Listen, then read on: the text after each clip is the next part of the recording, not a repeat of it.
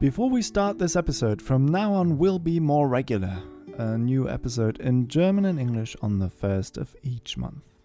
Now, on with the show. I did once have a second year that said, I hate this lecturer, he makes me think. I was actually quite pleased with that as a comment, but they obviously didn't think it was. I don't, it wasn't written in a nasty way, but, uh, but that's, that's what you're trying to do. You're trying to get people to actually not just answer the question, you're actually trying to get them to think a little bit more. This is John Girkin. So I'm uh, Professor John Girkin. I'm uh, work in the physics department at Durham University, and I'm also the director of the Biophysical Sciences Institute. And what does he do? Well, that's what he says. I describe myself as making optical toys. And if you're interested in how he helped to stop the squashing of human eyes may have improved your dishwashing experience and assisted in transferring a method astronomers use to microscopy, then well, this is the episode you should listen to. This is Science Pie. Wir haben so wenig Bedarf an blinder Zustimmung. And therefore, as a free man, I take pride in the words, I'm gonna step off the limb now. We interviewed John Girkin in his office in Durham, where he told us, among other things, about some of his optical toys and how he used them to do research. What are those optical toys? Well, it's basically scientific equipment that uses light in some way. And in this episode, we're going to present to you three of them. And the first one, well, do you have a dishwasher? If you put cheap plastic or glass glasses into your dishwasher, there is a big tendency for them to get white spots or get white coating on the inside. Chemically, people know what it is, but it wasn't really known exactly why it formed in certain cases and why it forms sometimes and not in others. It is possible you didn't realize that a lot of research goes into things like the things that happen in a dishwasher, but research is all around you. What are you touching right now? You can be sure that some research effort went into that, even if you're touching yourself. Oh, sorry. And it's a bit what we wanted to do was look to see what was happening right on the surface of, of the glass. It's a bit difficult to put a microscope inside a dishwasher. I, I'm not that daft. Um, so what we did is we basically built a miniature dishwasher underneath the microscope. You start with a small channel of water. That models the water flowing in the dishwasher. Now you need something to put into your dishwasher that would get the white spots.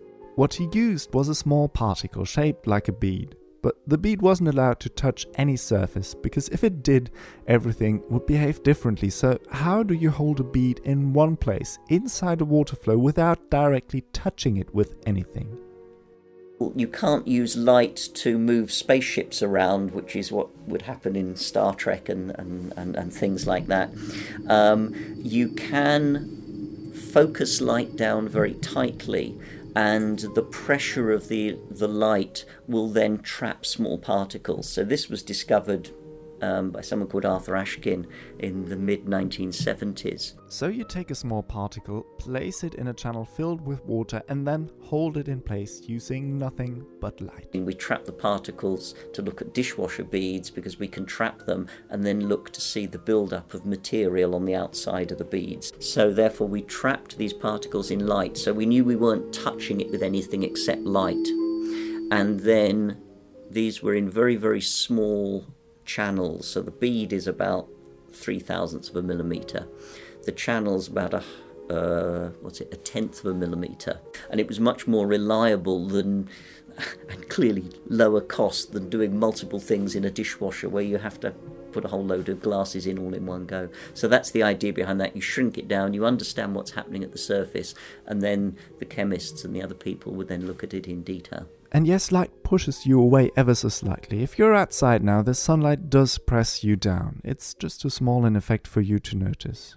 When I studied physics, a story circulated that if a comet was threatening to hit the Earth, it would be sufficient to paint the comet white because then the light from the sun would bounce off it in a different way and then push the comet away from its trajectory towards the Earth.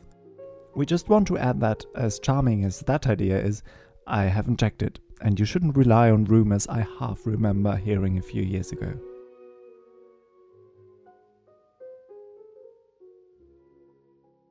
Now, you actually might have come across one of Girkin's inventions, especially if you've been to the optician or the eye specialist lately. So, the company I was working for um, was interested, and they had this lovely phrase if you're making clinical instruments for diagnosis, you want to choose a good disease. And a good disease is one that is increasing in population numbers, but crucially is treatable. Well, that's a pretty economic way of looking at it. In the case of glaucoma, which is the pressure in the eye, um, if you can diagnose it early, you reduce any damage that causes to the eye. And in fact, in one sense, it's the ideal disease because you can't cure glaucoma, but you can be given drugs or minor surgery which prevents it from going on. So it's once you've had it, you sort of have it forever.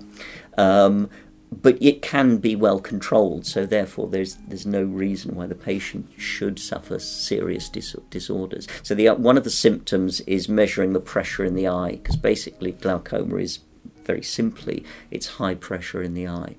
So if you can measure the pressure in the eye, um, it's one of the symptoms that there's something wrong. Only a few years ago, the measuring wasn't much fun.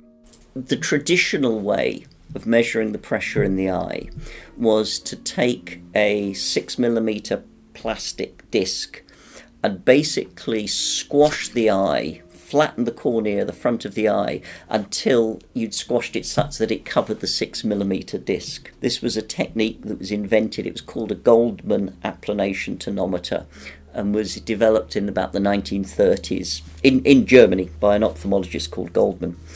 Um, and this was the standard method of measuring the pressure in the eye for ages and ages. That's basically a slightly more sophisticated version of the technique you use when you're squashing a bike tire to see how much air is left in the tire, though it's not the tire, it's your eye. If you're feeling squeamish right now, almost done. But basically, you would have to use a contact device. It means putting anesthetic drops in the eye, which actually sting they do actually hurt. Um, and then flattening the eye and clearly touching the eye with something, there is a risk that you will scratch. I, it's very small, but there is a risk that you will scratch. Now, if you get your eye pressure measured today, you place your head on a headrest. You have to stare straight ahead, usually at a small spot of light, and then there's a small puff of air. If you watched Friends, you might remember a very funny scene with Rachel relating to that. And now imagine her having to go through the old fashioned way of measuring the eye pressure. So the way they used to do it, as I said, was flatten it. And what we did was we used, we projected a beam of light onto the eye, looked at how the eye was curved normally, small puff of air. Okay, it blew the tears off, but you recover very quickly. Um, and when the pressure in the eye is equal to the pressure in the puff of air, the eye changes its shape. It basically goes concave, and the optics in the instrument detected the eye going, changing its shape, and you could then measure that with the pressure. Therefore, the contact device was replaced by pushing the eye using a puff of air. Actually, the pressure should be measured twice. There is a it's a, it's very interesting that that measurement happens very very quickly Whereas if you flatten it physically with a with a thing, actually when you flatten it physically with the thing, your heartbeat gets averaged out. When you measure the pressure in the eye instantaneously in about four thousandths of a second, um, you can get different points on the heart cycle. So it means you do have to take two or three measurements to average that out. Your pressure in your eye doesn't change hugely with your heart, but it does change slightly. So when you measure something in a different way, you then have to think of the other physics effects that can take place. Does John Girkin have a favorite optical toy? No, I mean, I think one of the things that we've been working on, and we've worked on now for about 10 years, that I think we've sort of perfected and people have now accepted is a really good way of going, is where you take technology from one field and then apply it in another. And this actually happens quite a lot in physics. You take a method or theory and apply it to something it hasn't been applied to before, and sometimes it works. So, in particular, we've stolen ideas and methods that are used in astronomy and put them on a microscope. So, you can one of the problems when you look at the stars from a ground based telescope is you have to look through the atmosphere. And the atmosphere is moving and it distorts the images of stars. It, it's sort of why they twinkle. And what you can now do on ground based telescopes is if you say the light from the star comes through the atmosphere and gets distorted in one way, you can use a very special mirror that we can change the shape of that puts the opposite distortion on so that when the light the image then reaches the camera you've removed the distortions that the atmosphere has put on the, the image um, it's called adaptive optics Basically, this is how it works. Using a very strong laser, the astronomers create an artificial star. They know how this star should look, and they see how it does look, which gives them the information how to correct the incoming light. If the huge telescope here on Earth wouldn't use this technique, the images they created would be way worse because of all the uncorrected movement in the atmosphere. and in fact on ground based telescopes you can now get better images than the Hubble telescope because the ground based telescope can be that much bigger you can get more light.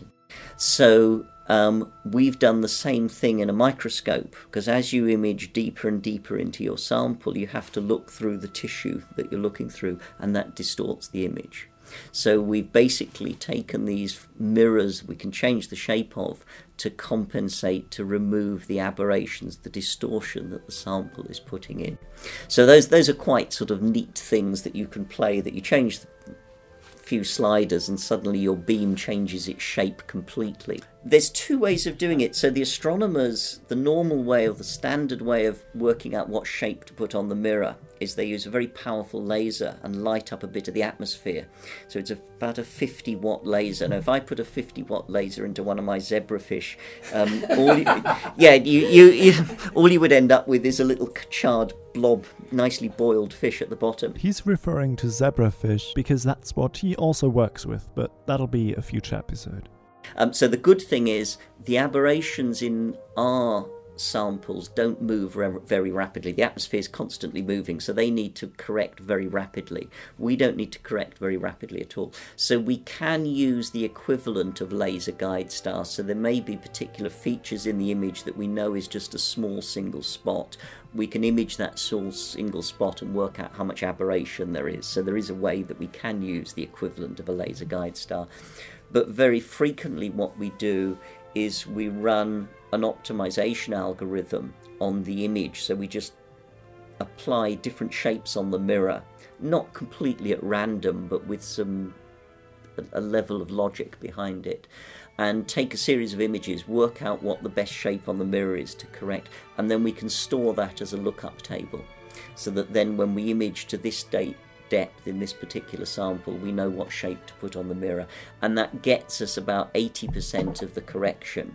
To get the other 20% is an awful lot of effort. And here you are, three optical toys, but actually there's more. The work that I'm doing at the moment varies from looking at the way the eye develops in zebrafish through to novel methods of imaging.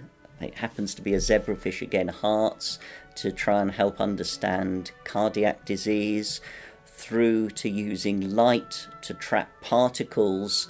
Um, to simulate uh, very very small particles so you can simulate what goes on in a dishwasher uh, to try and understand why your glasses get dirty in a dishwasher um, through to making clinical instruments that enable you to image very very early dental disease before it's reached the point where you need to use invasive treatments And that's in a future episode. But for now, if you're watching Old Friends episodes while cleaning up after a party, given you have the luxury of a dishwasher, think about the fact that people pushed around little particles in a stream of water using light for you. Indirectly, at least. And I have to say, I really like the feeling of nobody squashing my eyeball. Sorry for the sound effect, by the way.